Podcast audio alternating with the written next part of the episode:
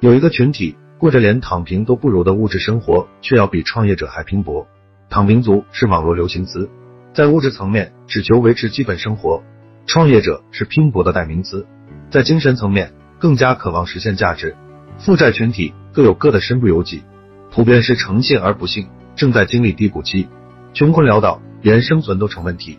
不仅是一无所有，还要面对债权方的压力，尤其是逾期后，金融机构催欠款没完没了纠缠，亲友远离，家人失望，被陌生人瞧不起，生活一团乱麻，仅剩一副躯壳，能够躺平成了奢望，已经足够惨了，还要想办法走出债务泥潭，失去人脉、资源、信任。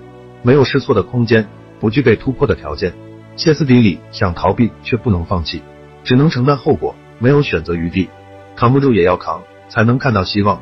天将降大任于是人也，必先苦其心志，劳其筋骨，饿其体肤，空乏其身。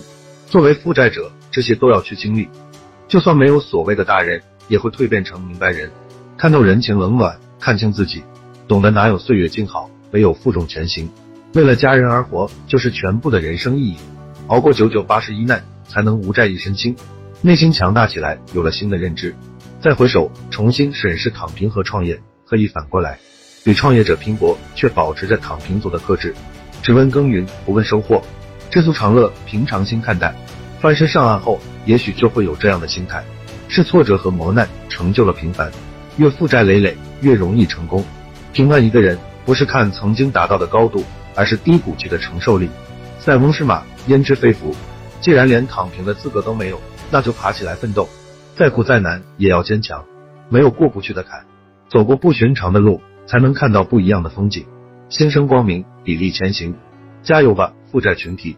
感谢观看，欢迎评论交流。